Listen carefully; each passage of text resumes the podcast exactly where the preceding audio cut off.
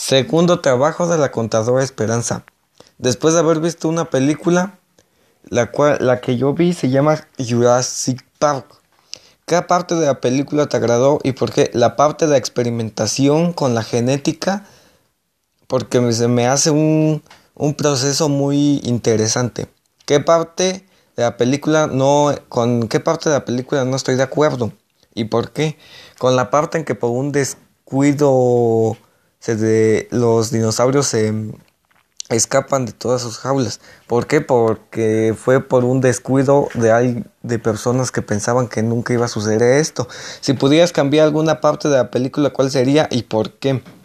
Yo cambiaría la parte en que los animales o los dinosaurios se escapan para así poder, así muchas otras generaciones pudieran seguir viendo este show.